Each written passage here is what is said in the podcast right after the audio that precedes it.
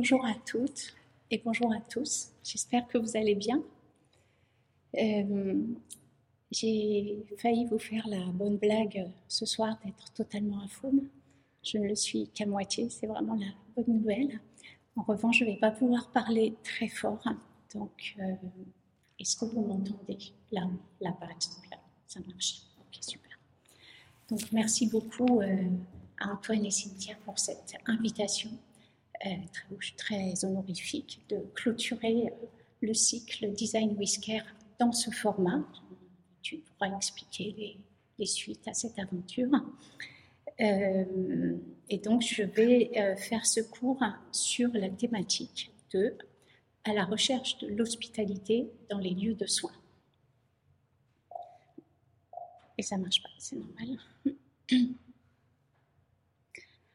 Alors, le sommaire, euh, enfin, je vais vous présenter ça en 6-7 petits chapitres. Ça fait un peu peur, comme ça, j'aurais dû mettre trois grands chapitres et plein de sous-chapitres. Euh, mais bon, je n'ai pas fait. Donc, une première partie sur la question de la frontière, qui est là où je me situe pour faire cette recherche. Euh, une deuxième partie sur l'ordre symbolique négligé à l'hôpital comme une des sources des niches d'hostilité. Une troisième partie sur les motifs, les motifs de l'hospitalité, de la trame de l'hospitalité à l'hôpital. Euh, une, autre partie sur les études poétiques, donc à partir de quel type euh, d'études et quelle, euh, quelle, démarche épistémologique j'ai utilisée pour pouvoir vous proposer ce que je vais vous proposer ce soir. je vais ensuite m'appuyer sur deux études de cas qui sont chacune à un opposé de mon parcours, une il y a 20 ans, une maintenant, qui n'est pas terminée. Euh, donc, avez-vous donc une âme et instauration de l'hospitalité dans 8 mètres carrés? Et donc, je terminerai en partageant avec vous une théorisation du design de l'hospitalité qui est devenu, à la fin de ma thèse, le design d'hospitalité. je vous expliquerai la nuance entre les deux. Voilà comment se présente la soirée. Bon, je peux pas. Bon, si je fais ça, ça va.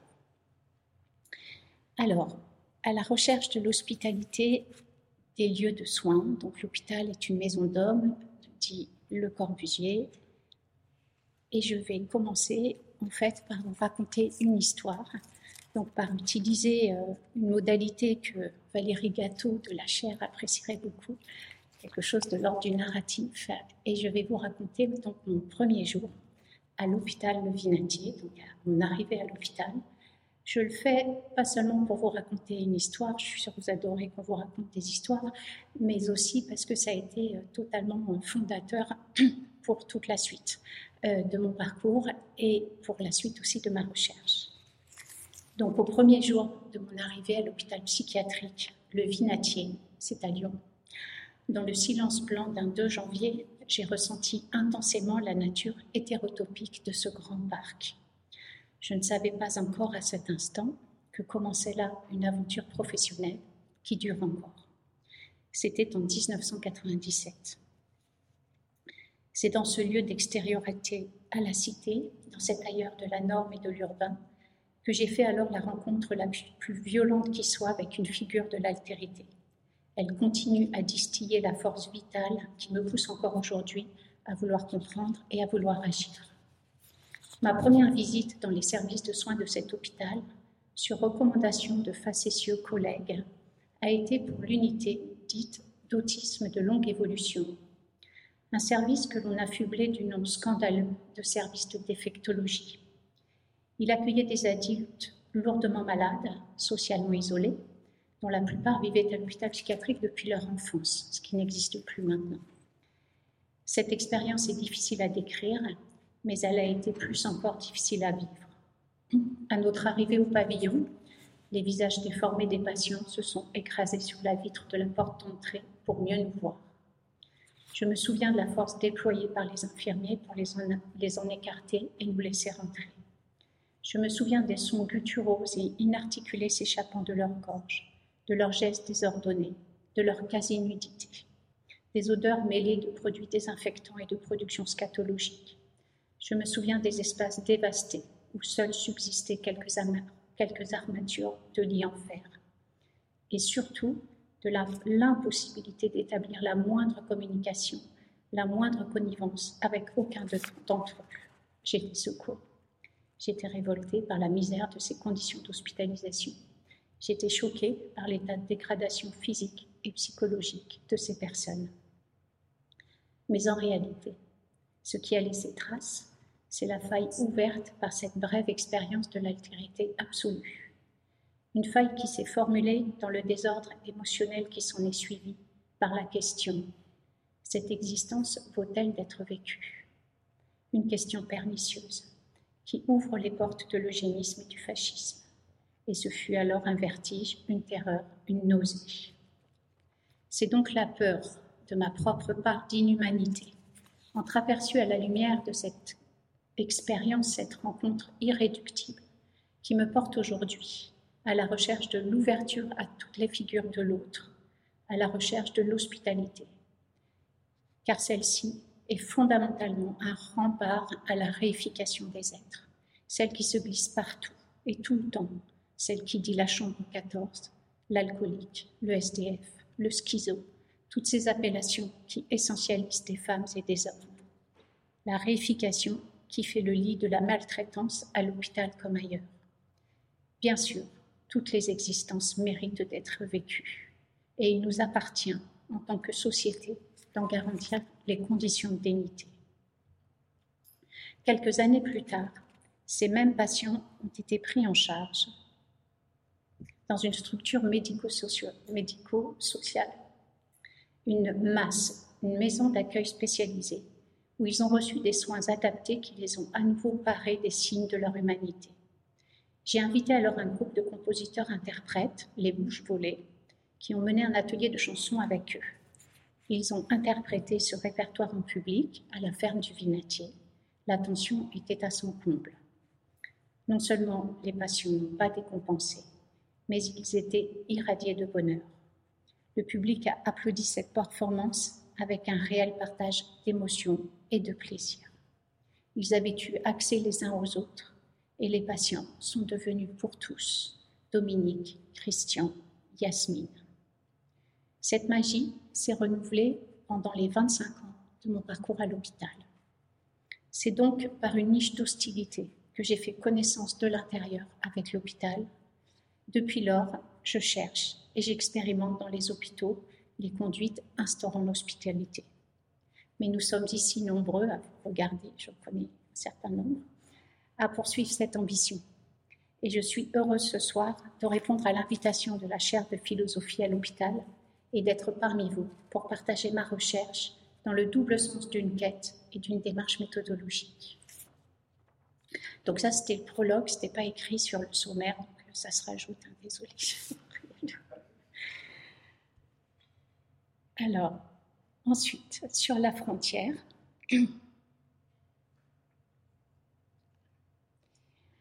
pourtant, 25 ans après cette expérience initiatique, et quelques dizaines de projets culturels plus tard. Que dire de cette instauration artistique et de l'hospitalité? Au regard de la souffrance au travail exprimée massivement aujourd'hui par les professionnels de santé, documentée dans ce cénacle par Valérie Gâteau, au regard des inégalités d'accès aux soins qui se sont creusées, au regard de la dégradation du service rendu à l'hôpital, nous pouvons légitimement nous interroger sur la puissance d'agir de la création dans les institutions, en charge des personnes les plus vulnérables et les plus fragiles. Le travail de thèse que j'ai engagé tardivement dans mon parcours est motivé par ce questionnement récurrent sur le sens et les limites de l'action culturelle dans le contexte de l'hôpital. Je mets le design dans l'action culturelle, soit clair pour tout le monde. À ce titre, il inclut un travail rétrospectif sur mon expérience de praticienne avec des méthodes d'investigation scientifique reconnue, issue de la poétique. Ainsi, pour comprendre la suite de ma communication, il me faut prendre quelques instants pour présenter ce parcours, car ma démarche épistémologique est indissociable de ma trajectoire biographique. Je suis avant tout un porteur de projet. J'aime ce mot, porteur de projet. On les porte. Une praticienne du champ culturel. Ma posture se situe à tous égards sur la frontière, qui donne le titre à ce chapitre. Mon parcours est marqué par trois séquences professionnelles différentes, des lieux d'institutionnalisation furtifs, pour reprendre les termes de Damasio, par ailleurs à l'honneur dans la charte du Verstolen. La première séquence s'étend de 1997 à 2009 et se situe à l'hôpital du Vinatier. L'étude préalable à la création de ce lieu culturel soulignait une adhérence presque pathologique de la communauté hospitalière au passé et au territoire historique de l'hôpital. La métamorphose de l'hôpital psychiatrique, de la figure de l'île à celle de l'archipel, n'avait pas été métabolisée, ni par la population, ni même à certains égards par les professionnels. En conséquence, s'appuyant sur un conseil scientifique pluridisciplinaire et une petite équipe de professionnels, la ferme du Vinatier s'est donnée comme priorité d'engager un processus d'anamnèse collectif et de médiation entre l'hôpital et la ville. Son projet reposait sur trois dimensions. Une démarche mémorielle, patrimoniale et muséologique, un programme de résidence artistique et d'action culturelle en partenariat avec les équipements de la ville, la recherche en sciences humaines et sociales et sa valorisation. Il s'est incarné dans les murs de l'ancienne ferme agricole de l'hôpital pavillonnaire que vous voyez sur ces images et a pu disposer ainsi d'un espace de médiation et de diffusion au sein de l'hôpital. Mais toujours, c'était le principe de base ouvert sur la ville et sur l'extérieur. La deuxième séquence se situe à Marseille. Le contexte qui a présidé à la naissance du programme Santé et Culture de l'assistance publique hôpitaux de Marseille est fort différent. La qualité de CHU de l'établissement lui confère une identité tournée vers l'innovation et la recherche et dessine une attractivité à l'échelle régionale. L'événement déclencheur de cette initiative est l'obtention en 2018 du label de capitale européenne de la culture Marseille-Provence 2013. De 2009 à 2013, 25 projets de nature et d'ambition différentes ont été menés par l'équipe de la direction des affaires culturelles et ses partenaires. Ils ont mobilisé les compétences de l'art et du design, du paysage et de l'architecture. Et ces actions ont mis à jour les enjeux d'une démarche globale autour de la qualité des environnements à l'hôpital, de conversations interculturelles avec les CHU du bassin méditerranéen et de l'attention portée aux vulnérabilités dans une des villes les plus pauvres de France.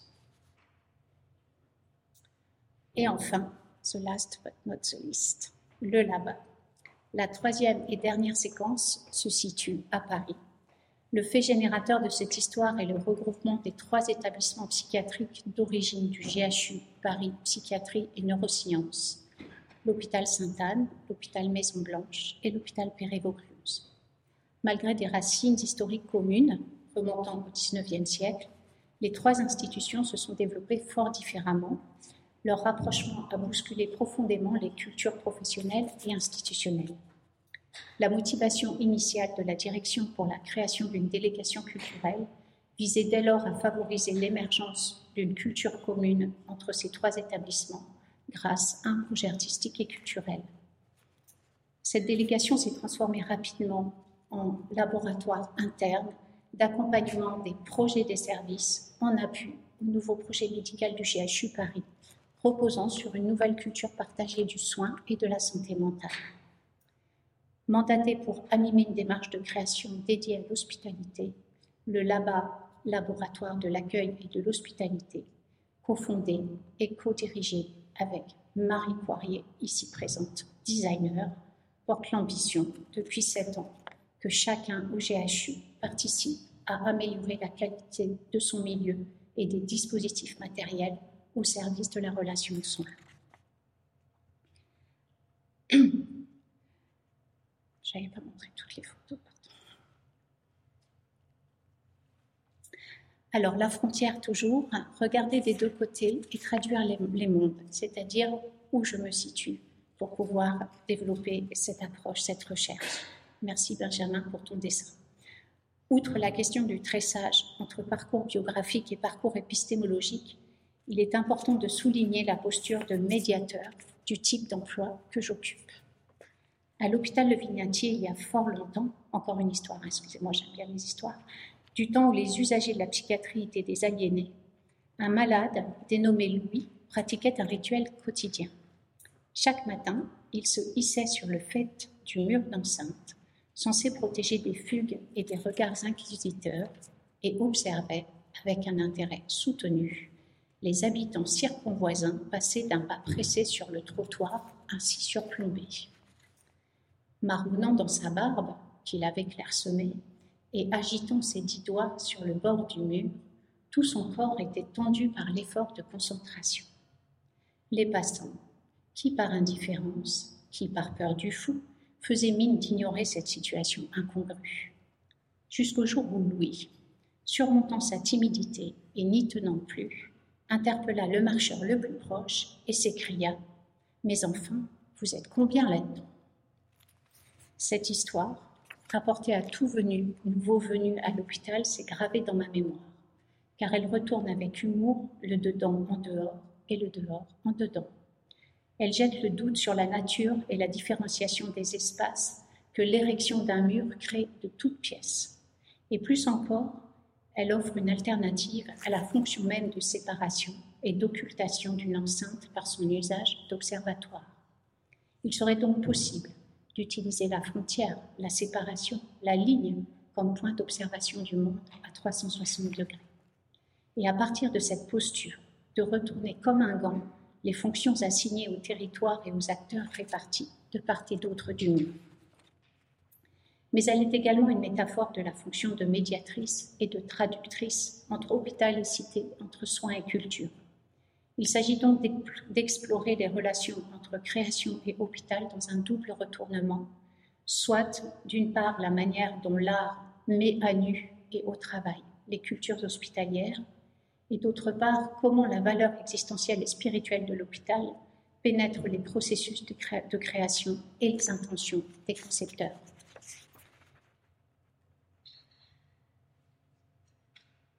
Ce double retournement est possible quand il s'émerge dans une matrice culturelle à forte valeur de traduction, pour laquelle j'emprunte la figure du droguement. Le droguement est le terme utilisé en Orient à partir du XIIe siècle pour désigner les interprètes au service des Européens, chargés des relations avec le Proche et le Moyen-Orient, mais aussi des fonctionnaires au service de l'administration ottomane, souvent d'origine grecque et polyglotte. L'origine étymologique du mot droguement est commune au terme de truchement. Être en charge de l'action culturelle ou être designer à l'hôpital. C'est passé des trucs sur mon écran, mais. Mobilise des compétences similaires de traduction et de négociation entre des mondes culturellement différents. Il est assez difficile de mener un projet à l'hôpital sans bénéficier de ces traductions.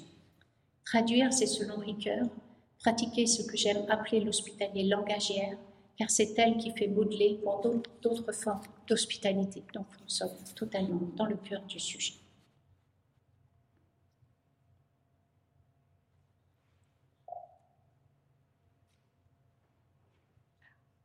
Je trop. Nous en sommes à un ordre symbolique négligé le renoncement récent de nombreux soignants à leur métier, peut-être pas je fasse ça. Je cache la caméra quand je fais ça. Il n'y a pas de caméra, c'est pas vrai.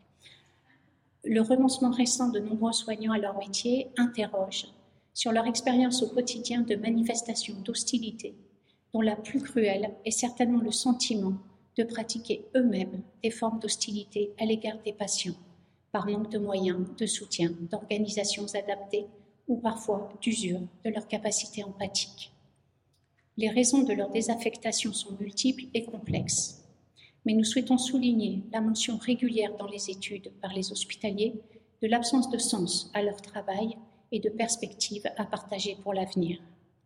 Ainsi, l'hôpital souffrirait de la faiblesse de son récit collectif, peu renouvelé depuis le grand mythe du progrès lorsque le philosophe Christian Ruby affirme que le corollaire de la fin du grand récit hospitalier, et peut-être même son héritage, c'est par retournement l'humanisation, il ouvre une voie à l'espoir. Mais il fait fi du caractère historiquement daté de la notion d'humanisation dans les organismes de soins. Cette dernière renvoie en effet à une époque révolue de la modernisation de l'hôpital par la mise à niveau de son hôtellerie et de son standard de confort à la société de consommation des années 1950 et 1960, nous pouvons dès lors supposer que l'humanisation se réinvente aujourd'hui dans le concept d'hospitalité, qui ne se contente plus, lui, du confort, mais se reconnaît dans l'habitabilité des lieux de soins. L'habitabilité est un concept issu du domaine des sciences de la vie et de la terre. Il s'emploie habituellement pour juger de la capacité d'un écosystème à accueillir la vie.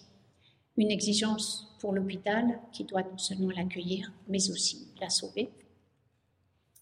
Le design s'est saisi euh, de cette notion de l'habitalité comme l'affirmation de la prise en compte des dimensions relationnelles, psychologiques, culturelles, écologiques et spirituelles des usagers dans toute démarche de conception.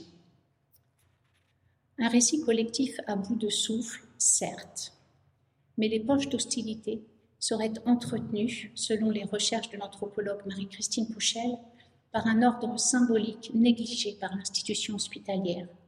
Nous sommes nombreux malheureusement à pouvoir témoigner de notre fréquentation de l'hôpital que les usagers ont parfois à vivre des situations bouleversantes, dans des couloirs vides et sans repères, des halls trop grands qui ne font ni signe ni sens, des salles télé sans confort faisant fonction de lieux de convivialité.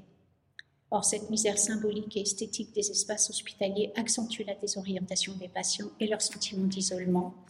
En outre, la désinvolture avec laquelle l'ordre symbolique est traité à l'hôpital prive également les soignants de support, de transmutation des affects et des imaginaires refoulés auxquels leur métier les expose. Il arrive alors qu'ils débordent dans les pratiques et les usages sans distance et sans critique. Ici, on ne pleure pas, déclare par exemple un psychiatre à bout à l'un de ses patients en détresse. Ce simple témoignage éclaire combien les hospitaliers héritent d'une histoire de très longue durée, les, invitant au clivage avec leurs propres émotions. L'hospitalité, c'est dès lors aussi dénicher les hostilités, en donnant droit à l'expression des émotions et des conflits éthiques qui agitent tout soignant L'hospitalité est ontologique à hospitalière, car elle, je vais prendre de l'eau. J'ai une petite pause. Ça vous fait une petite pause à vous aussi. Ça va. Donc l'hospitalité est ontologique à l'institution hospitalière, car elle implique nécessairement l'accueil d'un étranger. Étranger, tout patient le devient à cause de la maladie qui l'isole de la communauté d'expérience de ses pairs. Une fois accueilli, il est aussi étranger, malheureusement, au système de signes produit par l'hôpital. Il arrive donc doublement en terre étrangère. Cela est essentiel à comprendre dans toute tentative de mise en acte de l'hospitalité, notamment par le design, qui passe de ce fait au minimum par la consolidation des repères de l'accès à l'information et de l'orientation dans les espaces de soins. Mais c'est aussi pour tout concepteur traduire dans son geste la nécessité de donner lieu au lieu, comme dit Jacques Derrida, c'est-à-dire de confier à l'autre, en l'occurrence au patient, la capacité non seulement de s'orienter, mais aussi de construire son autonomie dans le lieu où il arrive et d'être entendu pour sa question existentielle, celle de sa raison et de sa folie, de sa maladie et de sa santé, de sa vie et de sa mort, bref, de respecter le registre symbolique. C'est pourquoi l'efficacité formelle ne suffit pas à l'hôpital. L'enjeu d'une mise en action de l'hospitalité par les formes et le langage, c'est la composition de signes, invitant l'étranger à reconnaître intuitivement qu'il est d'abord un hôte. Mais Derrida met le doigt sur une aporie. Le patient est et doit rester un étranger afin que l'hôpital puisse réaliser sa vocation d'hospitalité. Il se doit en même temps de donner les clés à l'hôte pour apprivoiser un lieu qui sans cet acte sera vécu comme hostile. Mais ce faisant, il annule même l'acte d'hospitalité et prend le risque que l'hôte se sente chez lui. Or, à l'hôpital, dès lors que l'hôte, le patient, la famille, prend ses aises, entre guillemets, il suscite l'hostilité des soignants. Il attaque leur ipséité. Pourrait-on résoudre cette aporie de l'hospitalité par un design dédié à l'accompagnement des hôtes vulnérables à s'affranchir de l'hospitalité qui leur est faite? L'enjeu ne serait donc plus seulement de concevoir des espaces accueillants et accessibles au corps comme à l'intelligence, ce qui est déjà une belle ambition, mais c'est aussi de concevoir des dispositifs d'accompagnement dans un cheminement vers l'autonomie, vers le décrochage d'avec l'hospitalité de l'hôpital, bref, un parcours de rétablissement.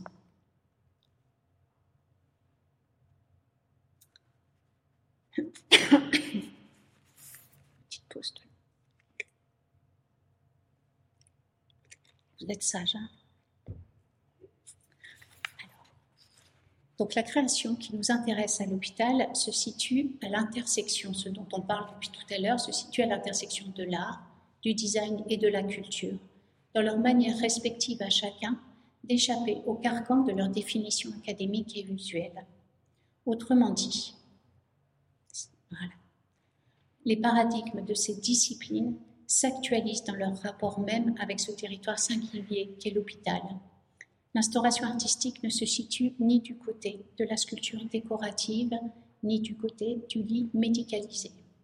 Elle est au cœur d'un design contemporain polymorphe qui emprunte autant à la philosophie du Caire qu'à celle d'une écologie sociale holistique.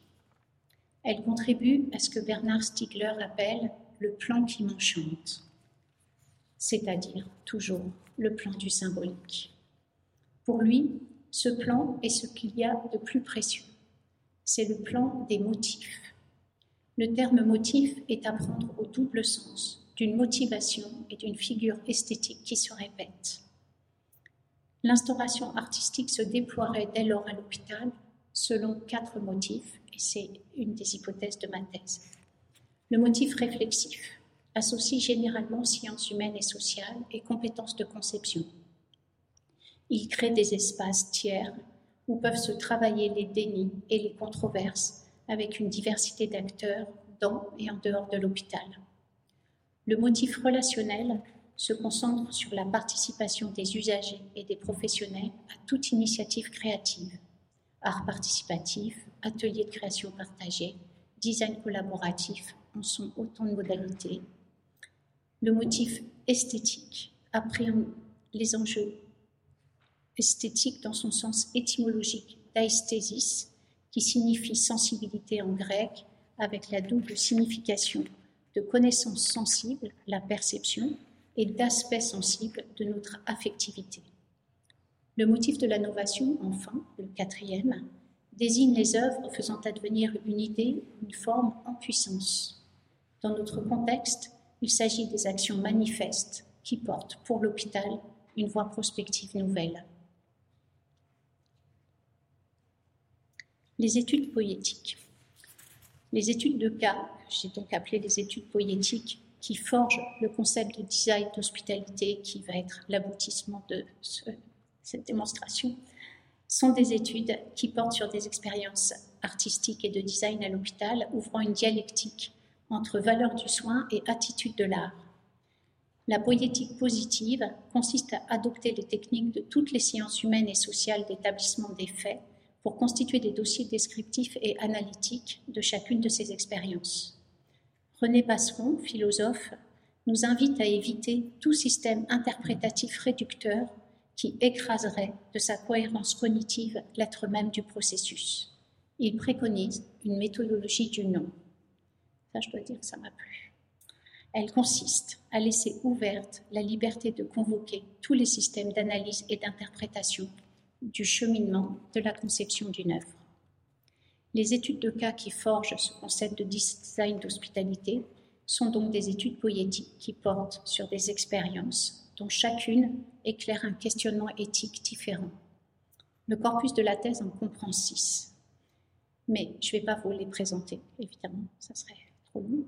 J'ai fait le choix de vous parler ce soir du plus ancien et du plus récent de ces cas d'études en raison d'une certaine continuité de contexte et de thématique. Vous allez comprendre pourquoi. Le premier participe du corpus de la théorisation du concept de design d'hospitalité et le second est un espace d'expérimentation de son application. Il s'agit pour le premier d'une exposition Vinatier sur les objets privés et l'hôpital psychiatrique et de la conception des espaces d'apaisement au GHU Paris. Je voudrais illustrer ces deux situations sur la manière dont la dialectique de l'hospitalité et de l'hospitalité se joue dans les institutions psychiatriques et se déjoue dans les conduites créatrices.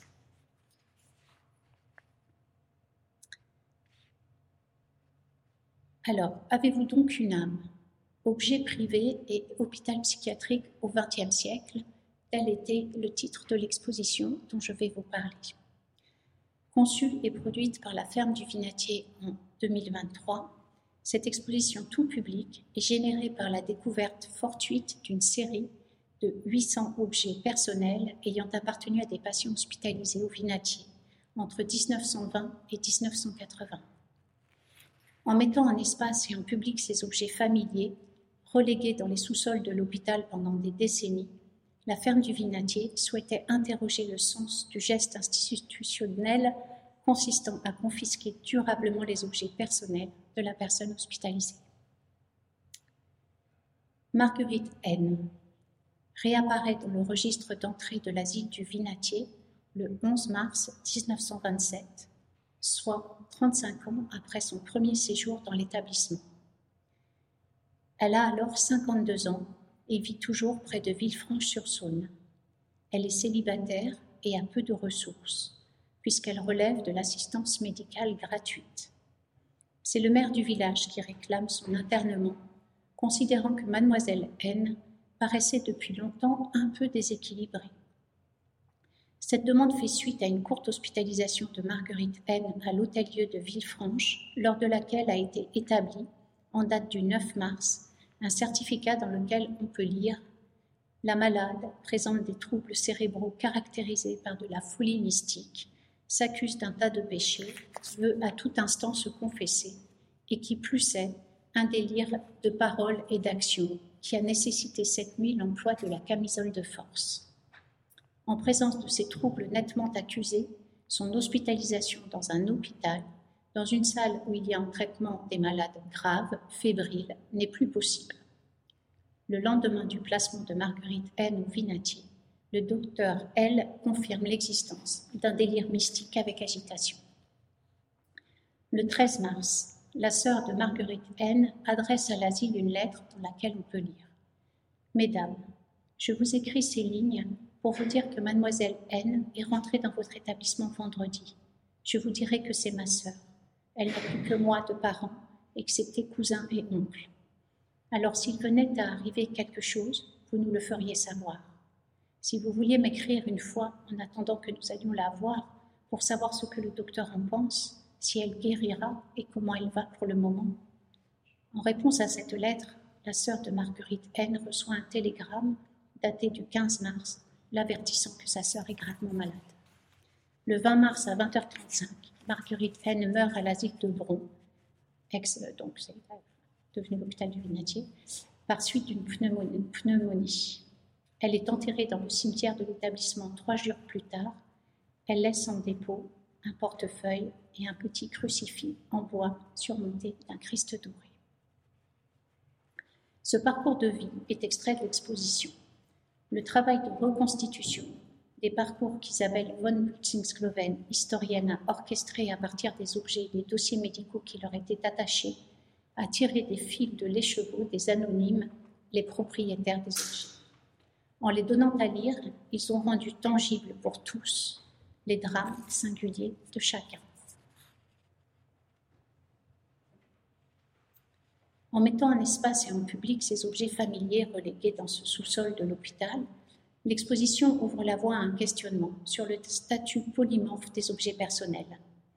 L'importance de l'objet ordinaire dans la construction de soi, ou bien comme médiateur des interactions sociales, révèle en négatif l'incongruité de la rupture radicale opérée entre la personne et ses objets familiers dans le cadre d'une prise en charge soignante.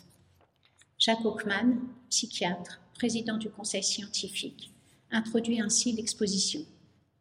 Ici gisent des objets abandonnés, faisant entrevoir l'absence de celui ou de celle qui fut leur légitime propriétaire. À cette ombre, ils donnent une profondeur, ils font rêver, imaginer, dans son épaisseur, la personne qui les apporta et puis se retira, les laissant comme des coquillages sur une grève. La première initiative a été de procéder à un inventaire photographique et descriptif de ces objets, rangés dans des enveloppes et regroupés dans des casiers numérotés. L'inventaire fait émerger les objets les plus communs, portefeuilles, couteaux, mais aussi l'objet unique, préservatif, pompe à vélo. À partir de ce dernier, de l'inventaire, Jean-Paul Filliot, ethnologue, a été invité à faire parler ces objets. Se laissant porter par une écriture d'inspiration littéraire, il a fait émerger les mondes sociaux auxquels ces, objets renvoient. Par exemple, la carte d'identité parle de citoyenneté, le coffret à bijoux évoque la parure du corps. Dans la droite ligne de la méthode poétique, l'étude a porté sur les formes qui ont été données aux intentions du conseil scientifique par le scénographe suisse Jean-Pierre Zog, attaché depuis 1984 au musée d'ethnologie de Neuchâtel, pour ceux qui ont eu la chance de connaître ce musée, et partie prenante de la théorie portée par son conservateur Jacques Hénard, appelée la rupture muséologique. Je ne sais pas si vous voyez très bien le plan. Moi, je ne le vois pas très bien, mais je vais vous le décrire. Donc, l'exposition est organisée selon une trame à double entrée. Une entrée peut être nommée par convention horizontale, donc on va être dans la longueur de l'hôpital, de l'hôpital, de, de l'espace d'exposition, et l'autre verticale, évidemment, des histoires aussi. L'exposition est organisée, donc pardon, j'ai déjà dit ça du coup. L'entrée horizontale est constituée de trois segments, donc c'est dans la longueur. L'intime, les boîtes, les objets, donc c'est ce que le grand trait jaune que vous voyez. Le collectif, le social, les mondes, donc ce sont cinq maisons mondes qui sont les reconstitutions de cinq univers qui ont été tiré de l'inventaire des objets. Et puis l'institution, l'hôpital, c'est ce que vous voyez en vert, donc c'est côté effectivement hôpital, avec des photos, euh, des photos de, des équivalents des univers des maisons dans le lieu de l'hôpital. Ça va, vous suivez, c'est pas trop. Euh, voilà. Donc cette idée, cette organisation, elle est à mettre en parallèle avec euh, une, citation de Serge Tisseron selon laquelle les objets constituent autour de nous des sortes de cercles concentriques, qui sont comme autant d'enveloppes successives à travers laquelle notre identité s'élargit vers le monde, un peu comme des pelures d'oignons. Ces cercles d'objets constituent en quelque sorte les enveloppes de l'identité de chacun d'entre nous. L'entrée verticale, donc c'est dans ce sens-là, s'organise autour des cinq parcours individuels dont je vous ai cité un extrait dont les objets ont permis de retrouver le dossier médical. Chacun de ces objets introduit un univers social, la famille, représentée par la salle à manger dans la maison 1, la convivialité représentée par la salle de café, l'administration représentée par le bureau, le travail représenté par l'atelier, le corps représenté par la salle de bain. Les deux types d'organisation, horizontale et verticale, se croisent et se donnent à interprétation telle une structure de mots croisés. Or, la croix est un archétype du partage entre immanence et transcendance, entre principe en soi-même et principe extérieur de ce qui fait nos identités. Elle invoque donc une restauration de l'équilibre entre l'être soi, l'intime, les objets, et l'être autre, le, le, social et les mondes. La scénographie appuie donc l'idée selon laquelle cette mort sociale que pouvait représenter dans la première moitié du siècle une pathologie psychiatrique, heureusement les choses ont changé, s'incarne dans les boîtes contenant les objets de leurs anciens propriétaires, objets de l'être soi, mais désactivés de leurs usages et de leurs fonctions psychiques, narcissiques et sociales. Les boîtes contenant les objets laissés par les patients ont été trouvées empilées dans les sous-sols du bâtiment des services économiques on les a récupérés en fait à l'occasion de travaux et l'administratif a eu la super idée de nous appeler en nous demandant si on voulait les récupérer ou si on le souhaitait. Le premier geste du scénographe, vous voyez, ça a été de les désempiler, de les ramener à la vue de la collectivité en les ordonnant alignés et horizontaux. Les boîtes se situent dans l'organisation de la scénographie sur l'axe horizontal de l'intime. Or, l'intime, c'est-à-dire les objets, se trouve ici exposé dans des formes banalisées et institutionnalisées, des boîtes numérotées.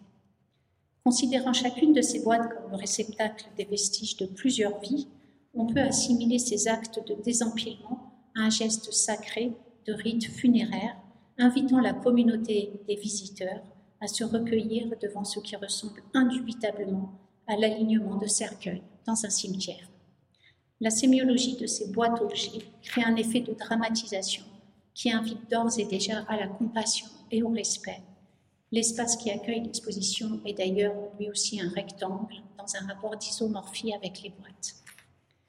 Sur un mode accumulatif, inspiré des installations de Christian Boltanski, Jean-Pierre Zog a opté pour une présentation des boîtes in extenso, elles y sont toutes, ouvertes mais protégées par un plexiglas pour permettre aux visiteurs de voir les objets. Pour reprendre les termes de la chercheuse Gaëlle Perrioblet, historienne de l'art, à propos du, travail de Christian Boltanski, pas à propos de ce travail, mais ça y ressemble, ce qui est exposé est semblable à ce que chacun possède. Vélo, lunettes, rasoir sont ces objets de la quotidienneté qui rendent le sujet, qui était propriétaire, anonyme et impersonnel. Le visiteur y reconnaît une dimension de l'histoire de chacun et par là même de la sienne propre, activant ainsi une petite mémoire du quotidien. La scénographie a privilégié de ce fait un mécanisme d'universalité et d'identification à ces objets communs par une mise en scène de l'accumulation et de l'anonymat.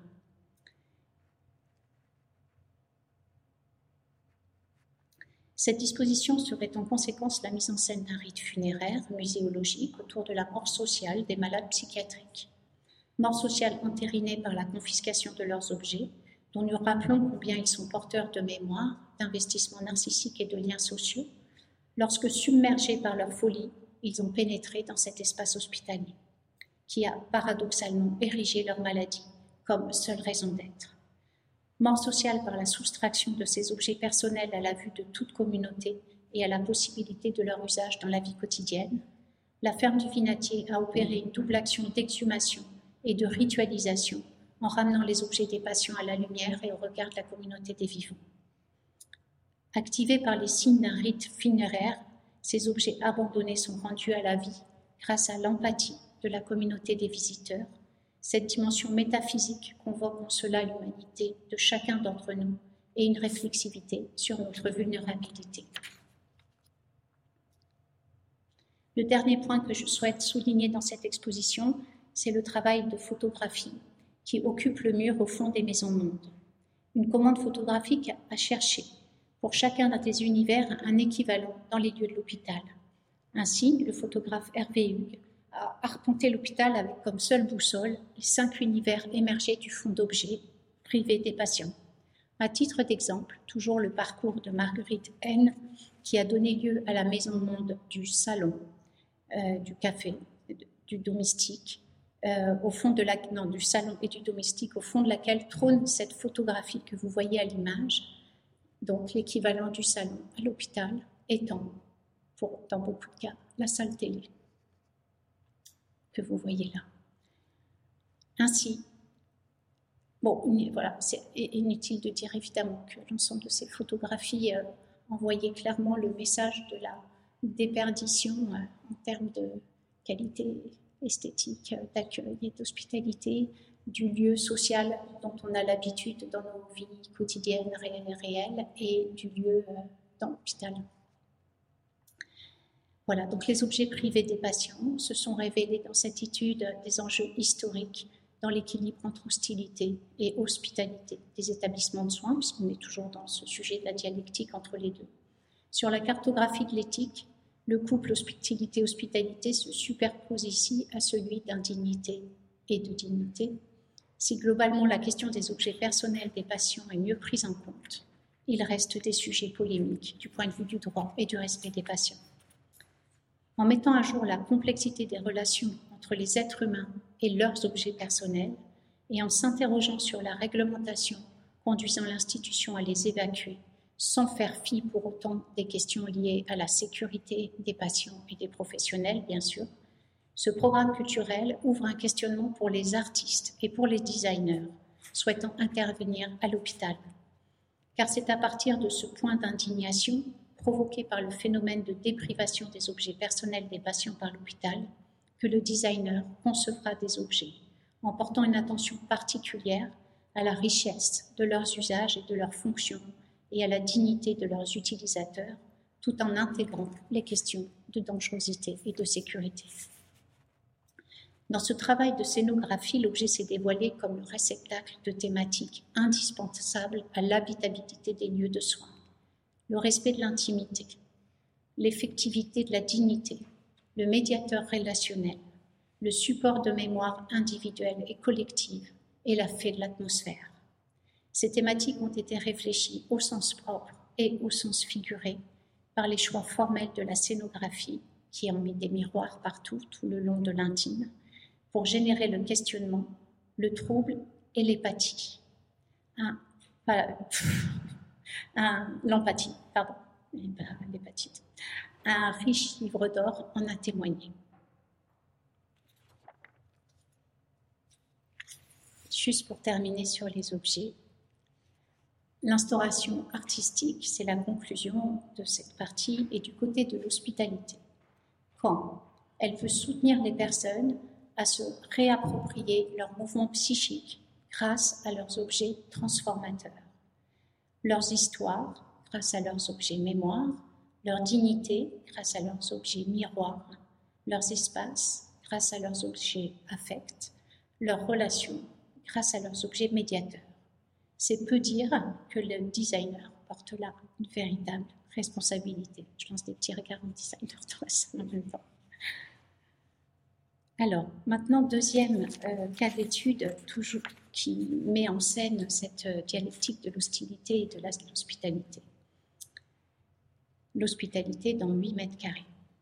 Ce qui ne veut pas dire qu'il ne faut pas le faire dans les 400, 4800 mètres carrés autour. 20 ans après, comme dirait Alexandre Dumas, la dialectique de l'hospitalité et de l'hospitalité, dans ses traductions matérielles, réapparaît dans mon parcours au détour d'un questionnement institutionnel en psychiatrie. Je passe donc par-dessus les 20 ans de projet qui séparent ces deux événements.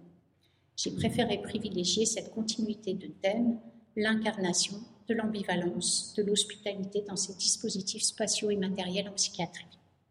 Je vais donc présenter le travail que le LABA conduit depuis deux ans autour du sujet des espaces d'apaisement. Le mot apaisement est dérivé, du terme paix. Alain Ray donne comme définition du mot apaiser d'abord attester pour faire la paix, puis avec les valeurs modernes de faire cesser une chose par la paix, au pronominal s'apaiser, devenir calme, et dès 1240, calmer une personne. Nous constatons le glissement sémantique de ce terme au cours de l'histoire, depuis la notion de paix, qui consiste à établir une convention entre des parties, et se caractérise à cet égard par son rôle politique et collectif qui se définit au sein même de l'interaction entre des personnes, jusqu'à la notion de calme qui renvoie à l'état psychologique et émotionnel individuel à l'intérieur d'une personne. Même si on peut calmer quelqu'un d'autre, il s'agit d'une action sur et non pas d'un accord réciproque. Donc on a perdu cette dimension. Mais le plus intéressant réside dans le paragraphe suivant, lorsque Alain Ray définit les usages du latinisme in pace. En 1440, est extrait de l'expression latine vade in pace, littéralement va en paix, réduita in pace, que l'on prononçait dans les couvents après la fermeture du cachot où l'on avait mis les condamnés. Par analogie, le mot est employé avec le sens de geôle, hostilité et hospitalité. La dialectique entre ces deux termes se retrouve au cœur même du travail sémantique de l'espace d'apaisement. Une ambivalence d'autant plus troublante que ce dernier est, dans le cas qui nous occupe, issu de la métamorphose d'une chambre d'isolement. Une revue de littérature a permis de considérer que l'espace d'apaisement s'inscrit dans un long processus de prise de distance avec l'héritage culturel d'une psychiatrie fondée sur le principe de la contrainte, en réponse à la part de dangerosité et de débordement de la folie. Il incarne, parmi d'autres initiatives, un effort d'ouverture vers des alternatives matérielles et relationnelles de soutien à la fonction contenante et enveloppante de la compétence thérapeutique. La chaire de philosophie investit par ailleurs le même enjeu. Les études à l'international consultées se concentrent sur une logique d'evidence-based medicine et cherchent à mesurer les impacts thérapeutiques des espaces d'apaisement, plutôt appelés sensory room à l'international, sur les usagers et elle conclut globalement à son efficacité sur l'amélioration des états émotionnels des patients. Mais elle n'apporte aucun éclairage sur les processus et les choix de conception formelle et esthétique, c'est-à-dire sur la poétique et la poétique des espaces d'apaisement, dont on a beaucoup de mal du coup à faire le lien. Or, c'est bien là l'approche qui nous intéresse. Donc la question qui nous a animés est la suivante. Comment transcrire la valeur hospitalité dans la spatialité et les dimensions sensorielles de l'espace singulier de l'espace d'apaisement, de manière à ce qu'ils soutiennent une stratégie soignante et le pouvoir d'agir des patients dans la prévention des crises d'agitation et d'anxiété. Rappelons que nous avons à penser un environnement pour des êtres, ouvrez les guillemets, abîmés dans le chaos de leur souffrance. Pour Paul Ricoeur, la souffrance est une alternation du rapport soi-autrui j'ai un peu zappé d'image. Hop, voilà, on en est là. Pour Paul Ricord, la souffrance est une altération du rapport soi-autrui et de la puissance d'agir. Penser l'habitabilité du monde pour des êtres à l'acmé de leur souffrance, affectant la réflexivité, le langage, le rapport au soi, à soi, le rapport à autrui, le rapport au sens, c'est porter une attention toute particulière aux choses et au langage, au milieu desquels les patients ont traversé cet enfer. Paul Ricoeur identifie une typologie du souffrir qui se règle sur celle de l'agir selon quatre niveaux d'efficience féconds pour nourrir les intentions liées à la conception de l'espace d'apaisement. D'abord la parole, donc l'impuissance à dire, le faire, l'impuissance à faire, le récit, les atteintes portées au récit de sa vie, alors qu'une vie, c'est l'histoire de cette vie. La narration, l'atteinte portée à l'interconnexion avec la narration de la communauté. Cette approche nous a conduit à, imaginer une exploration des possibles selon une typologie de la contenance et de l'enveloppement, de la capacitation et de l'autonomie, de la sensorialité du sens, du langage et du signifiant.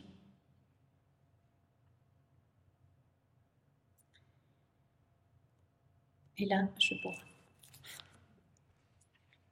Si vous voulez bien.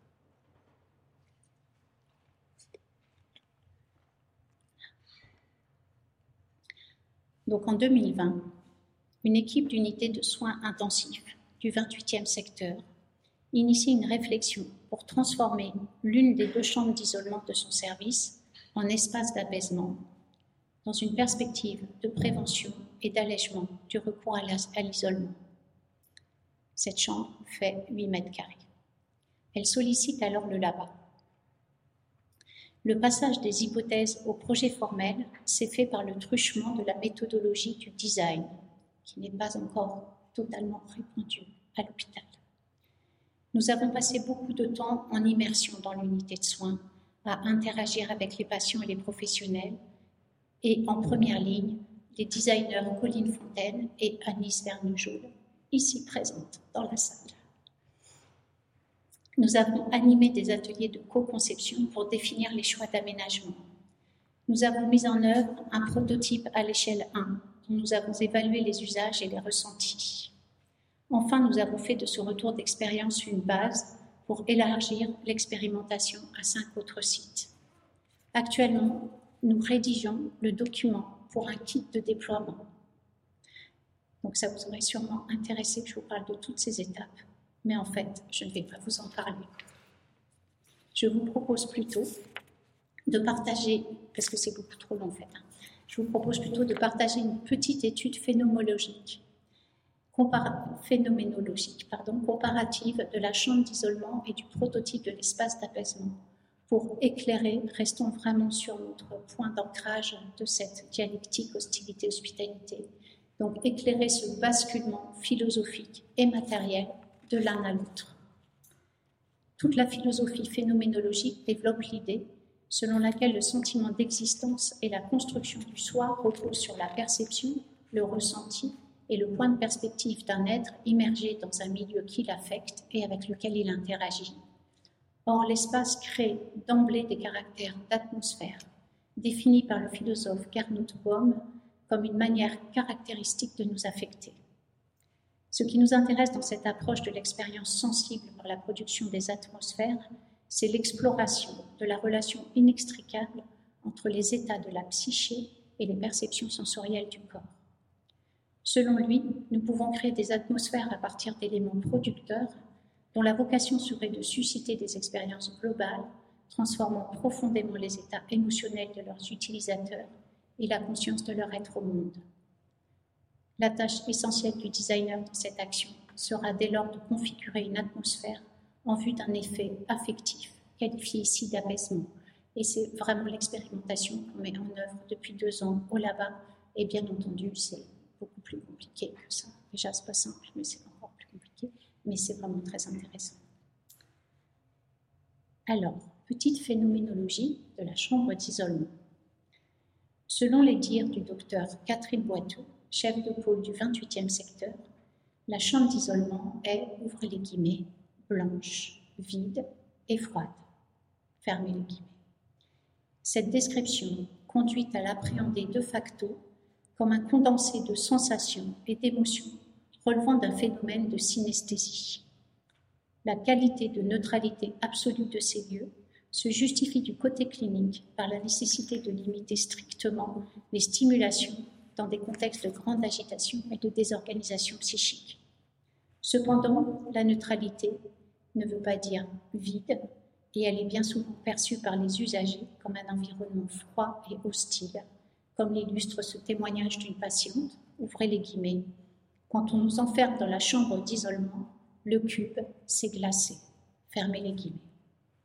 En associant sa perception du volume, le cube, avec une sensation corporelle, le glacé, elle tente d'exprimer un ressenti émotionnel, l'hostilité.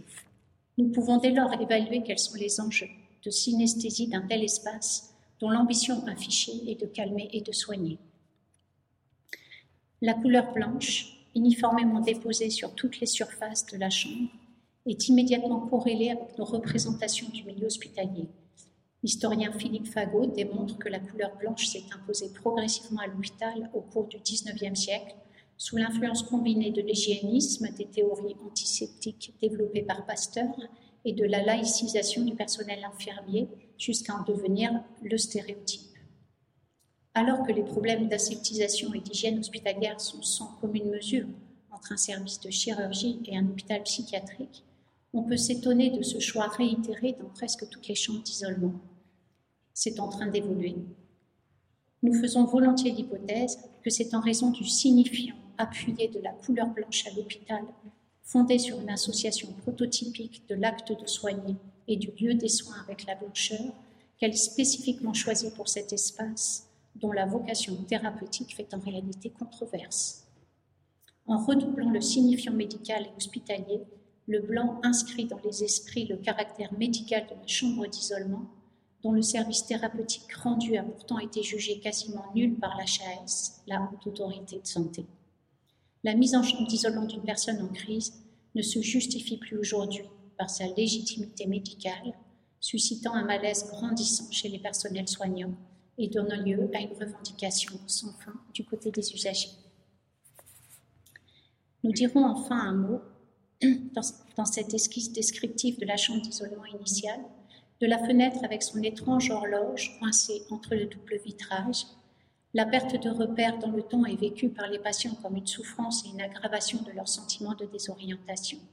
Cette horloge incarne, au sens propre comme au sens figuré, le temps suspendu de cette expérience. Elle est coincée entre deux vitres, deux guingois, le temps étant en quelque sorte suspendu entre le dedans et le dehors. Le temps garantit la continuité de l'identité et l'insertion de l'individu dans une une norme collective. Deux dimensions mises à mal par la maladie psychique. Le positionnement de l'horloge relève ici d'un expédient, à l'initiative de l'équipe soignante, alors que son intégration n'avait visiblement pas été prévue dans les aménagements.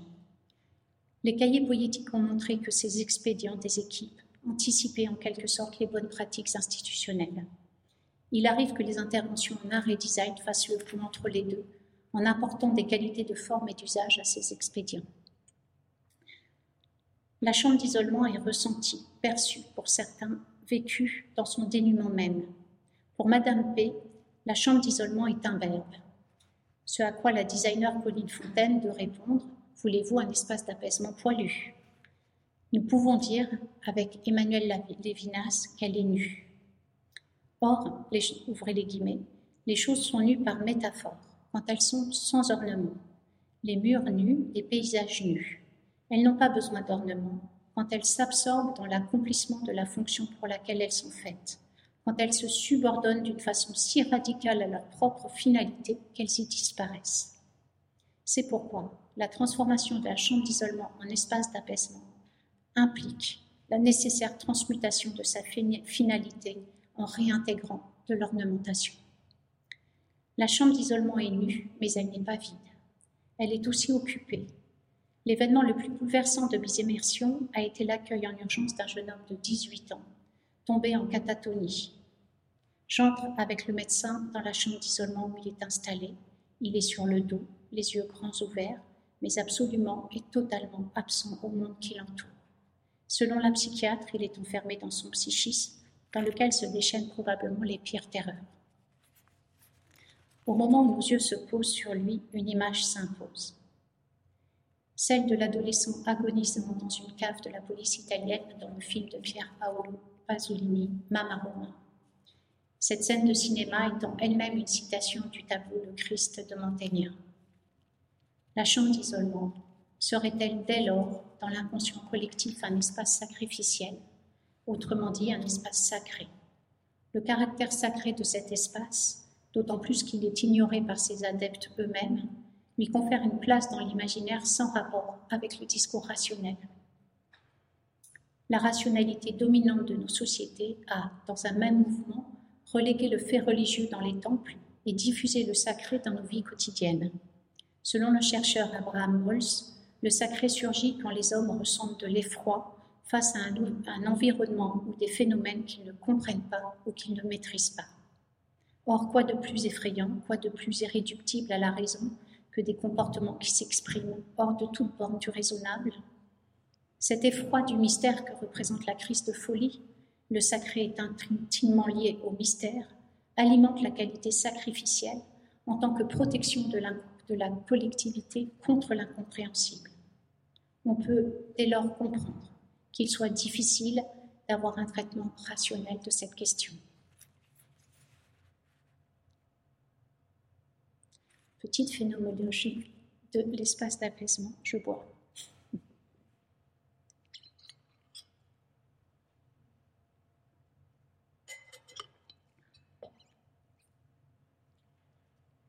Ça va? Ça n'est pas mal.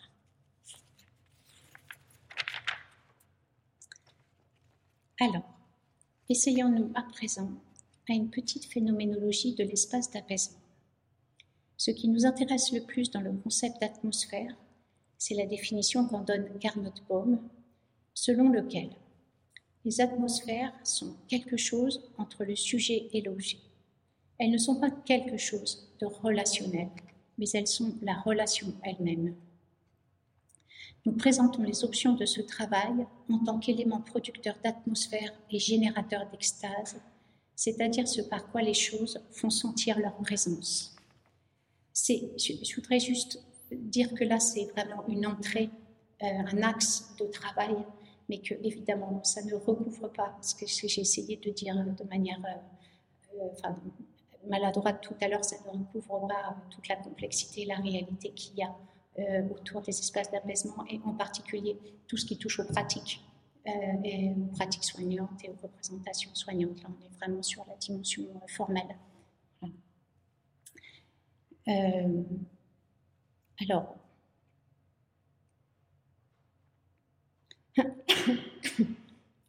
Dans le projet d'espace d'apaisement, les designers ont choisi d'utiliser trois couleurs, dont l'articulation transforme l'espace en s'y diffusant, tout en répondant aux, attendus en termes d'usage.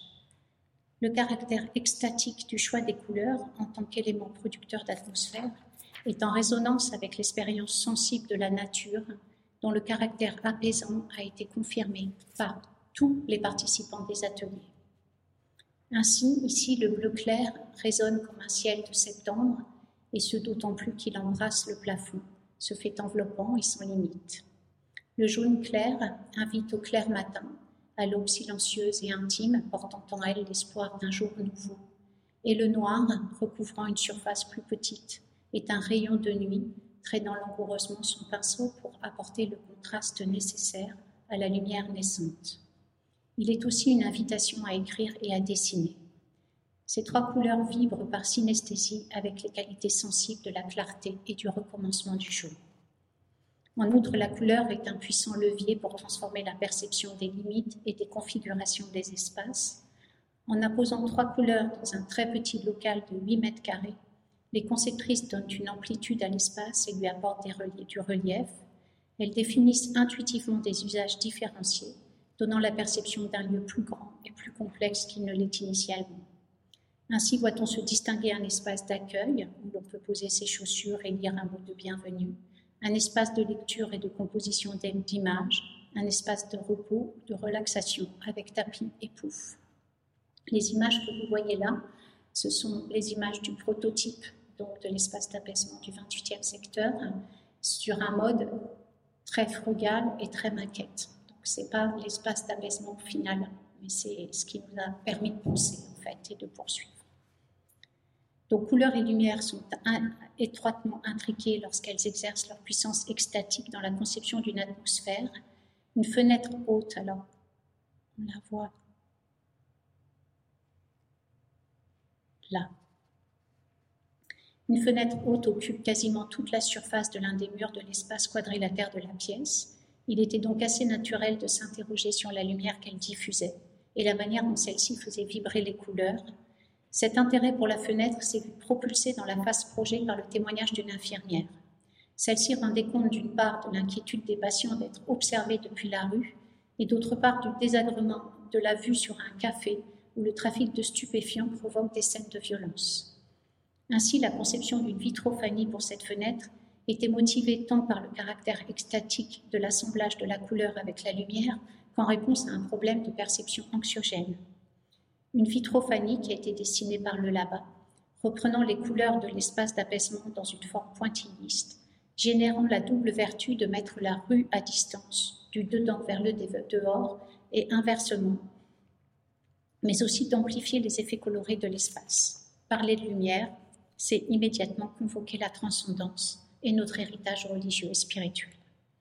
Ainsi, introduire une vitrophanie dans cet espace, c'est inviter le spirituel au banquet de l'atmosphère. Donc là, vous voyez le dessin, euh, parce que les travaux ne sont pas faits encore, mais ça va commencer, euh, donc, qui a été euh, repris par, fait par Vernejoul, du projet final, du projet consolidé de la maquette que je viens de vous présenter et dans lequel on voit apparaître ce qui n'était pas présent dans la maquette, la musique et le son, les enceintes intégrées et tout un habillage acoustique de la pièce. La musique et le son, par leur propriété de perception diffuse dans l'espace, sont également des éléments producteurs d'atmosphère emblématiques du caractère de l'extase. Le LABA est engagé dans une recherche projet en design autour de la modulation de l'anxiété par le son et la musique depuis plusieurs années. L'état de l'art réalisé à cette occasion a démontré que la musique avait bien un effet sur les états émotionnels des personnes, chacun d'entre nous le sait, selon un processus complexe et à la condition de prendre en compte le contexte de réception. La musique met en effet en jeu des phénomènes psychologiques, affectifs, phénoménologiques et mémoriels.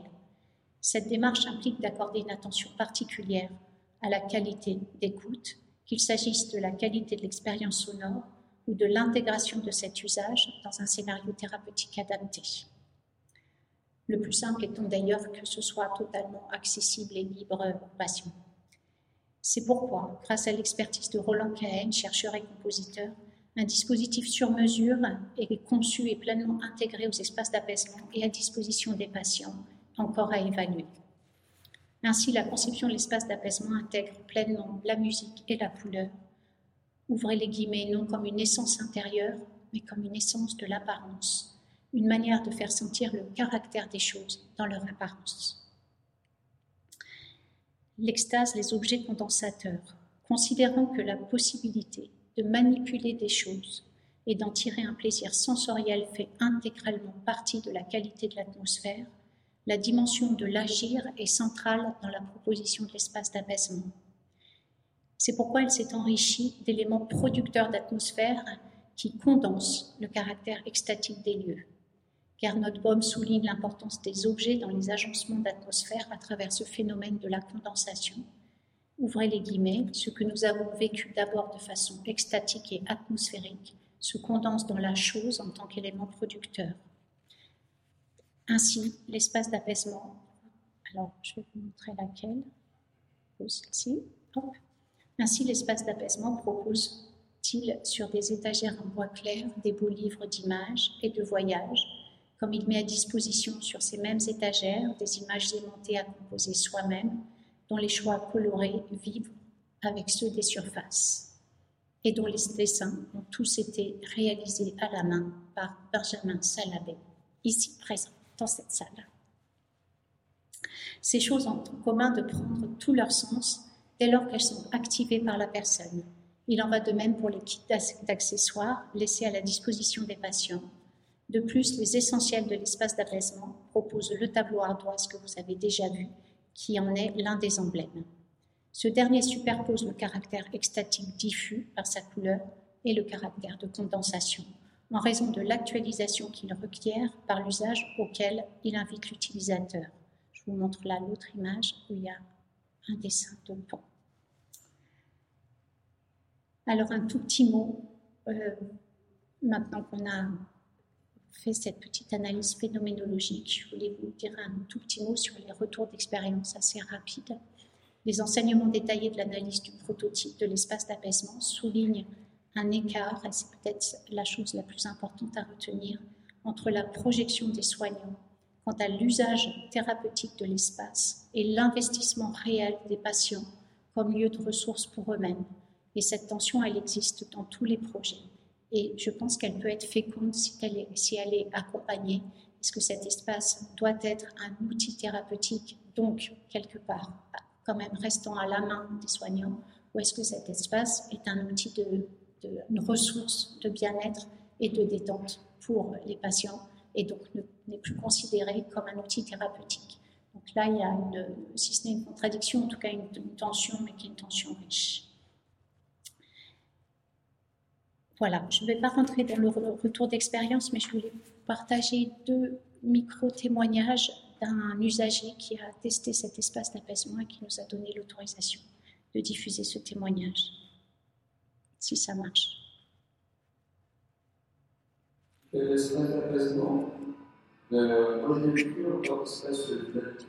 mais après au niveau du cœur, c'est intéressant quand j'étais euh, par rapport à la question chez du cœur. Euh, quand je suis venu ici, j'étais agité, j'en étais. Et évidemment, il y a des soins qui sont prodigués, mais en même temps, est toujours l'hiver cet espace-là, me retrouver un peu comme, euh, comme un petit enfant, c'est un vide en connectant l'enfant intérieur. C'est ça qui est chouette. Et un deuxième. Là, après ce qui est arrivé, je, tout seul, retrouvais dans un environnement simple et agréable et abordable. Euh, et un genre, voilà, rassurant, voilà, il y a un cadre sécurisant, il n'y a pas de ne m'adresse pas, on fait rien, c'est moi seul qui rentre en contact avec ma réalité et le moment. Parce que l'espace, moi, il est ouvert, il ouvert pas mal. Et donc, je me rappelle, là encore, chez moi, il y avait la crée, c'est-à-dire la crée, moi je suis dessinateur. Et c'est en rapport avec l'enfant, il ne joue pas la crée c'est suffisant, c'est bien.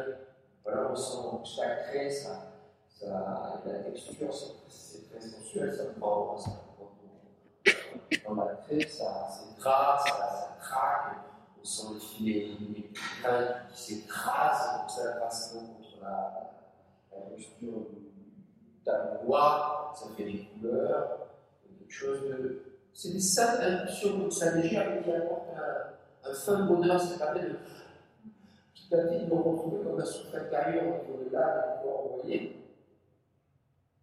Vous voyez?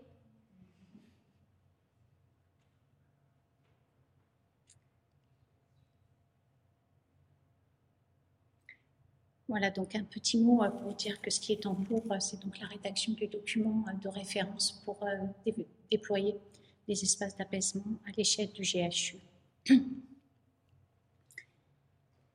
Alors.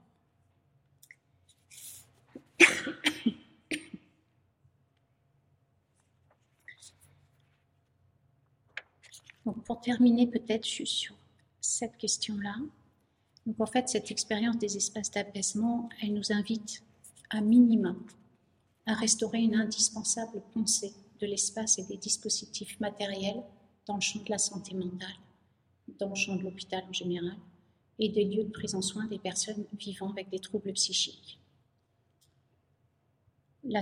C'est une citation.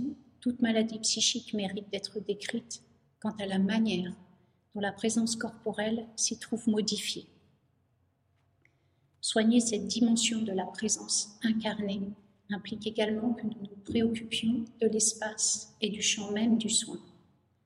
Comment soignons-nous l'espace de soin lui-même pour que l'être, avec toujours simultanément atteint dans la maladie psychiatrique, puisse y être réellement pris en soin interroge le psychologue Christian Rokatsky. On rejoint dès lors la vocation même de l'hôpital psychiatrique qui est de restaurer la vie psychique du sujet, qui, au-delà du langage, s'ancre dans la perception de son milieu et des structures phénoménologiques du temps et de l'espace.